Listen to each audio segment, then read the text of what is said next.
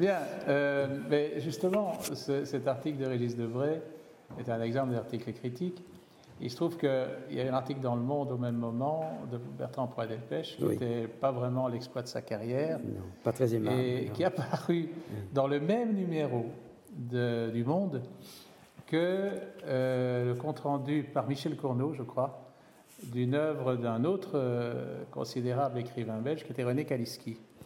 Et ce qu'il y avait d'extraordinaire dans l'article de Cournot, c'est qu'il s'agissait du pique-nique de Claretta de Kaliski monté par Vitesse mmh. et que Cournot était arrivé à ne pas citer le nom de Kaliski une seule fois. C'était un article sur, sur Vitesse, dont d'ailleurs on célèbre ces temps-ci le 20e anniversaire euh, de la mort. Et ça, m'amène à, t'orienter vers un autre terrain euh, qui est celui de la critique. Euh, Bernard Pivot a écrit un jour un très joli petit livre qu'on pourrait rééditer n'importe quand, n'importe quand, qui s'appelle Le procès des juges. Or, on remarquera que dans le titre, il y a les deux mots qui sont déjà beaucoup apparus dans le propos de ce soir, procès et juge. Et c'est un procès de la critique que fait, euh, Pivot, qui n'était pas encore à ce moment-là le journal de télévision euh, qu'on a tellement euh, apprécié. Et là, justement, l'exercice de la critique dans, ton œuvre d'écrivain est quelque chose de très important qui est encore apparu tout récemment, puisque la publication en un volume de ton premier roman sous le titre générique, comme vous l'avez rappelé, de euh, Panorama d'Icare, Paysage d'Icare, et de cet ouvrage de critique qui s'appelle Le don d'avoir été vivant, a bien indiqué encore une fois cette double face. C'est peut-être une double face peut-être moins lointaine, moins écartée que celle qu'on vient d'évoquer, mais malgré tout. Et là, euh, je trouverais intéressant que que tu nous parles de la critique euh, en tant que procès. Oui, c'est. Ou autre forme de procès. Je dirais même en, termes de plaidoirie.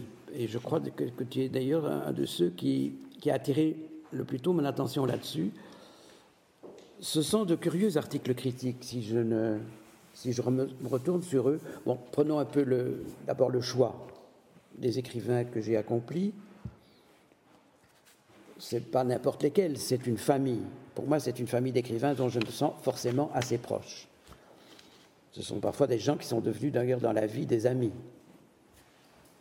Euh, et non pas qu'ils n'étaient pas avant. Je ne suis pas du genre de critique qui parle de ses copains parce que ce sont des copains. Ils deviennent des copains parce qu'ils ont le talent qu'ils ont, ou le génie qu'ils ont. Dans, l'un ou l'autre cas, je n'ai pas peur d'employer le mot. Donc, qu'est-ce qu'on retrouve là Kafka, bien entendu mais aussi euh, Pasolini, euh, Kundera, Pavese, Marguerite Duras, euh, quelques autres, enfin, et non les moindres, mais qui procèdent de la même constellation. Les étoiles ne savent pas, dit quelqu'un, quelle forme d'une constellation. Mais celui qui les observe le sait, peut le distinguer. Et je me suis aperçu au bout d'un temps que tous ces gens outre l'ampleur de, leur, trajet, leur ambition, la nature de leur recherche en littérature, euh, faisaient quand même partie d'une même ethnie. Et que c'était cette ethnie qui me fascinait. Et qu'elle était née un peu avec Kafka, que Kafka en était, était un peu quelque part leur maître à tous. Je pense à Cortázar, par exemple, gigantesque écrivain argentin, dont je suis devenu l'ami les dernières années, euh, et qui a été peut-être, euh, avec Kundera, l'écrivain qui m'a été dans la vie le plus proche. Et ces gens ont des esthétiques très différentes. Euh, ce qu'ils racontent n'est pas toujours apparenté. Et néanmoins, on sent que le mouvement qui les a poussés vers la littérature et vers leur œuvre procède de la même cohérence. Et très souvent, je m'aperçois qu'en les commentant, je suis appelé à plaider. Ce sont pourtant des écrivains, pour la plupart du temps, indiscutables, ou que l'histoire a déjà consacrés, qui à la limite pourraient se passer de ma plaidoirie. Mais on s'aperçoit que dans chacun des cas, ils ont du maille à partir avec euh, certaines forces qui leur étaient contemporaines. Dans le cas de Kafka, c'est saisissant. Kafka étant pour moi le plus important, quand je mesure le nombre d'ennemis que cet homme s'est fait de son vivant, alors qu'il a eu peu l'occasion pourtant de publier, et qu'il est mort en laissant à son légataire universel, Max Brott, le pénible devoir de tout brûler de ce qui lui survivait, et que Dieu merci pour nous, cet homme ne s'est pas exécuté et s'est parjuré, si bien que l'œuvre nous est parvenue dans sa globalité. Mais à quel point les fascistes et les communistes, dans une espèce de belle harmonie, l'ont assailli d'injures pour des raisons purement et bassement idéologiques, à quel point Pavese a été euh, attaqué euh, pendant dix ans euh, après sa mort en Italie, à quel point Cortázar a été traité d'écrivain désengagé par les castristes qui trouvaient qu'il ne s'engageait pas assez et qui n'écrivait pas assez des romans rendant effet de réel par effet de réel justice à la lutte révolutionnaire contre les dictateurs. Et on peut, Pasolini étant l'exemple parfait de l'homme qui a été attaqué absolument par tout le monde, euh, mais vraiment par tout le monde, et, dans des contradictions extrêmes comme le fait que l'évangile selon Matthieu, en même temps qu'il était couronné par l'Office catholique du cinéma, était brûlé en, pellicule dans, certaines églises, comme portant atteinte à l'exercice de la foi. Euh, bref, tous ces écrivains ont eu maille à partir avec une forme de censure, avec des régimes, avec des familles d'esprit, et d'une certaine manière avec des philosophes de leur temps, dans des conditions qui ont requis chez moi une, envie de plaider. Si bien que le ton du critique chez moi s'apparente souvent à celui de l'avocat. Et euh, je ne, je ne l'avais pas décidé ainsi, c'est venu euh, avec le temps. Donc tu vois que finalement, tout, encore une fois, se, rejoint. Je voudrais te faire parler un petit peu aussi de ta, de tes grands textes critiques qui sont repris dans des recueils, mais aussi de la pratique de la critique, j'allais dire, à la petite semaine, puisque pendant des décennies, tu as fait de la critique euh, dans, le soir. Il n'y a pas de petite semaine pour un lecteur. Exactement. Et, et, qu'au moment où, j'étais coordinateur de l'information culturelle au soir, j'étais confié une rubrique qui s'appelait le bloc-notes littéraire de Pierre Mertens. Sans doute en sachant un petit peu euh, ce que je voulais dire, c'est-à-dire que euh, ne s'agissait pas seulement de plaidoyer, mais aussi d'un carnet de lecture. Euh, comment faisais-tu dans cette espèce de, flux permanent du livre bon, qui n'arrête pas de se démultiplier, de trouver vraiment la plupart du temps le livre qui te correspondait? Mais je crois que assez spontanément, j'allais vers les livres qui m'étaient le plus contemporains. Euh, la notion de contemporanéité est bizarre. Euh, je crois que Kafka est beaucoup plus contemporain de 2010 que de 1924, euh, date de sa mort. je crois que des gens deviennent de plus en plus contemporains parce que ce qu'ils nous disent est comme la, lumière des étoiles déjà mortes qui, qui, nous parvient encore. Et donc j'allais, je crois que je n'avais pas de critères esthétiques bien définis. Je ne cherchais pas, je n'étais pas adepte d'une école ou d'une autre, je ne jouais pas le nouveau roman contre le roman plus, plus académique. J'allais assez naturellement, comme aimanté, vers des livres qui me parlaient du monde tel que moi-même je l'imaginais, et vers des livres que, moi-même j'aurais éventuellement rêvé d'écrire. Enfin, je me dis, tiens, là je comprends qu'on l'ait écrit, parce que s'il ne l'avait pas fait, peut-être qu'un jour, euh, l'envie de l'écrire, à tout le moins, me serait venue. Et donc j'avais des choix assez disparates. Euh, j'allais quand même assez spontanément, là aussi je l'ai observé avec le temps, vers des livres d'écrivains oubliés. Il y a d'ailleurs un moment donné où cette chronique s'est appelée Contre l'oubli. Vieille histoire, puisque comme juriste, je, condamne les crimes de guerre au nom de la mémoire, imprescriptibilité, mais je dirais que vous voyez que ça me poursuit, puisque dans ma vie d'écrivain, ça me poursuit aussi contre l'oubli. Pourquoi ne lit-on plus Paul Gaden Pourquoi ne lit-on plus Pierre Gascard? Pourquoi ne lit-on plus Reversy qui sont des écrivains absolument majeurs pour moi de la littérature française du XXe siècle. C'est bizarre, mais c'est comme ça. Je donne toute l'œuvre romanesque de Camus pour le passage et place des angoisses de Reversy. Voilà. Et à nouveau disponible d'ailleurs, je vous signale. Il n'y a plus d'excuses. Il a toujours été disponible. Le passage est une merveille. Il a même eu, attention, ce n'est pas du tout un livre d'un écrivain maudit. Il a eu le prix Renaudot et il n'a cessé d'être réédité en poche. Simplement, il traverse une espèce d'interminable purgatoire où quelques-uns vont le chercher et s'émerveillent. Il y a même un livre qu'on pourrait associer à ton œuvre parce que c'est toi qui as fait qu'il a paru, c'est toi qui l'as préfacé. Léo Cartier. Léo Cartier. Oui. Euh, pour le coup, alors, euh, là, on a vraiment eu affaire à une opération euh, d'exhumation fondamentale. Oui, c'est-à-dire que j'avais lu dans le dernier livre paru de son vivant de Paul Gaden, en préparation. À l'époque, on faisait encore ça, on ne fait plus ça aujourd'hui. Ah Ou apparaître. Ah. Et j'avais vu dans la, page de garde de l'invitation chez les Sturl de Gaden, que j'avais lu, euh, j'avais acheté en bouquinerie parce que j'étais tombé amoureux de Gaden à cause de Siloé, qui est une espèce de montagne magique française, une histoire de, de cure euh, qui prend une espèce d'intensité de portée métaphysique. J'avais lu tout Gaden, enfin tout Gaden paru de son vivant, et puis, il, est mort, je crois, au, mi-temps des années 50, et on annonçait euh, Les Hautes Terrasses. Puis je me mets à la recherche de ce livre qui n'a jamais paru, et puis je vois un jour, euh, parce que j'étais un, grand lecteur de revues, euh, d'une revue que j'aimais beaucoup, que j'aime toujours beaucoup, qui s'appelle la revue Esprit, qui est une des revues de l'après-guerre qui, à mon avis, se survit le mieux. Beaucoup mieux que Temps moderne, par exemple, c'est une opinion purement personnelle. Et je vois dans un article sur Paul Gaden d'un jésuite nommé Blanchet une note de pas de page euh, Léo Cartier, le, livre Léo Cartier n'a jamais pu paraître, mais il a été déposé au fond Jacques Doucet.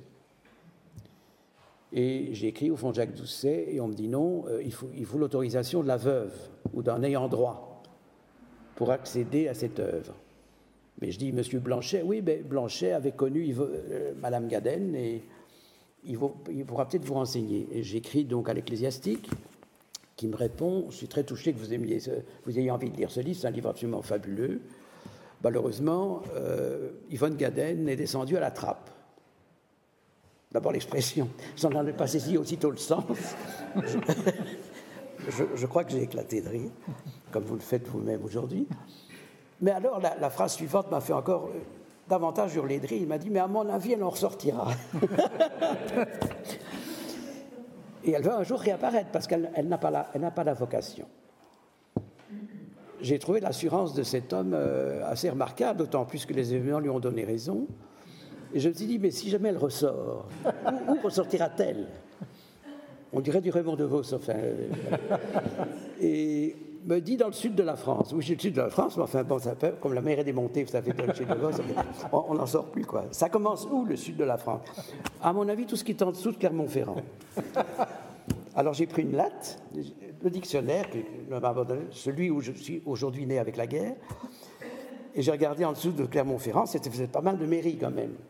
Et j'ai quand même beaucoup de chance parce qu'au bout de deux mois, il y a une réponse qui m'est revenue de la mairie d'Agen, disant Nous avons bien dans notre municipalité une citoyenne qui se nomme Yvonne Paul Gaden, 8 rue Générale du Cournou. Voilà, j'ai retenu ça par cœur parce que c'est quand même une, adresse qui m'a impressionné. Alors j'ai écrit à cette dame qui m'a dit euh, Venez tout de suite. J'ai pris le train, je suis allé la voir, j'ai passé une journée avec elle, elle m'a remis le livre. À partir de maintenant, le sort de ce livre est entre vos mains. Faites pour lui tout ce que vous pourrez faire. Moi, j'ai tout essayé. Gallimard, via Marcel Arlan et Jean Paulin, n'en ont pas voulu parce qu'il leur semblait qu'il contenait des faiblesses, des incorrections que l'auteur n'aurait pas accepté de laisser imprimer. Enfin bref, L'auteur est mort de tuberculose, euh, très jeune, il, il, avait moins de 50 ans. Et, comme Kafka d'ailleurs. Et je suis descendu, au lieu de remonter sur Bruxelles, je suis allé à Paris, j'ai déposé le livre chez Claude Durand, qui m'a envoyé un télégramme quatre jours après, nous prenons le livre, c'est un chef-d'œuvre, etc. L'accueil critique a été magnifique et tout, et le quartier est apparu enfin à l'horizon des lettres françaises mais ça n'a pas pour autant encouragé les paresseux que sont la plupart des lecteurs de retourner en arrière ou d'aller lire les livres antérieurs de Gaden, ce dont je me plains, sauf notre compatriote Hubert Nissen qui, acte sud, a publié quelques inédits finalement. Euh, voilà. Comment ça se passe? Il y a toujours cette idée de rendre justice, évidemment, je, m'en aperçois ce soir parmi vous. Il faut croire que ça, voilà. cette euh, fréquentation m'inspire. Euh, il y, a une volonté de réhabilitation chez moi, c'est vrai. Je suis porté un peu à ça. Et je crois fort que ce qui se passe d'important dans l'histoire de la culture se passe comme ça. On réhabilite des choses qui ont été évincées ou oubliées, frappées d'amnésie, ou bien on découvre des choses nouvelles. Donc au soir, j'ai surtout parlé de débutants, parce qu'aucun écrivain n'a autant besoin de vous comme critique qu'un débutant. Donc j'étais passionné par les premiers livres, qui généralement n'intéressent personne, et non pas les valeurs consacrées les étrangers, parce qu'on est xénophobe, on est raciste, et on s'intéresse beaucoup moins aux Guatémaltais qu'aux Estoniens qu'aux Parisiens, et aux oubliés. Donc finalement, c'était un peu c'était mes, tribus préférées. Et on ne me les disputait guère, il faut bien dire. Il faut dire aussi que toi-même, tu as bénéficié de ça, parce que ton premier livre n'était pas passé inaperçu du tout. Tu avais été un débutant heureux, toi. Ah, tout à fait. Donc, c'est l'Inde ou l'Amérique, c'est vrai, il, il, le recèle tout de suite il a été accueilli par un, auteur qui a compté plus que tout dans ma vie, qui est Jean Quérol. Euh, et Jean Quérol, qui portait cette double casquette d'être un, immense écrivain, aujourd'hui un peu oublié, il faut bien le dire, malgré cet extraordinaire monologue de Nuit et brouillard d'Alain René, dont vous ne savez peut-être pas qu'il est de Jean Quérol, qui est un des plus beaux textes sur la déportation qu'on ait jamais écrit, quoi qu'en pense M. Lanzmann, avec sa bienveillance habituelle et ces aigreurs d'estomac que nous ne les disputerons pas. Et euh, Pierre Gascard avait accepté d'en faire la préface, donc j'ai été un peu porté sur les fonds baptismaux par, par des gens merveilleux et qui, ont continué de m'accompagner. Mais raison de plus, puisque ça se passait si bien, autant faire attention à ceux pour qui ça ne se passe pas bien du tout ou, qui ont peine à se faire connaître. Toujours, ça fait tellement de bien d'être le premier à dire un nom propre, par exemple dont vous vous rendez compte que jusque-là, il ne suscite guère d'écho, et tout que vous vous sentez utile. Quoi. Parce que parler du dernier, euh, du rang du dernier du bois, euh, déjà euh, complètement connu et qui aura, qui aura, des commentaires dans toute la presse, ça n'est quand même pas très excitant. Sauf quand on est contre, évidemment. Et tout à coup, on est, on est, très seul à être contre. Voilà. Ça, ça peut devenir intéressant. Mais sauf ce cas de figure, c'est plus intéressant de parler des inconnus, des oubliés, des étrangers. Surtout quand les étrangers s'appellent Garcia Marquez, Solzhenitsyn, Chia Chia, excusez du peu. Quoi. Avant d'élargir le débat, je voudrais que tu nous dises quelque chose de l'exposition, parce que dans, dans, dans, procès, pour moi, il y a processus. Il y a, il y a tout un mécanisme de, génération du texte, de, jeunesse du texte.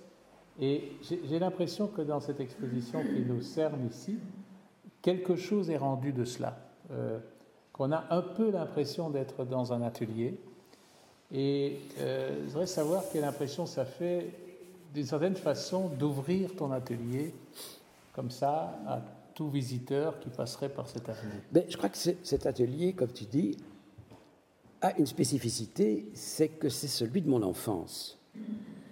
Je crois que la trouvaille auquel ont collaboré Anne-France Renard, Philippe Eckers, Marc Wachbeur, Bernard Minguin en particulier, c'est de rassembler d'abord des documents dont je ne savais pas qu'ils étaient en possession de qui que ce soit. Il y a pas mal de photos que je ne reconnais absolument pas du tout.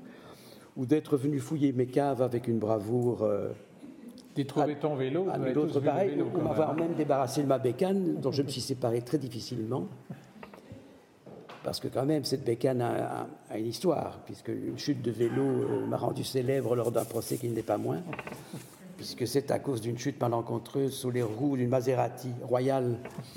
C'est pas cette bécane-là, je vous le rassure tout de suite, c'était la précédente, parce que de l'autre, il ne reste plus grand-chose aujourd'hui.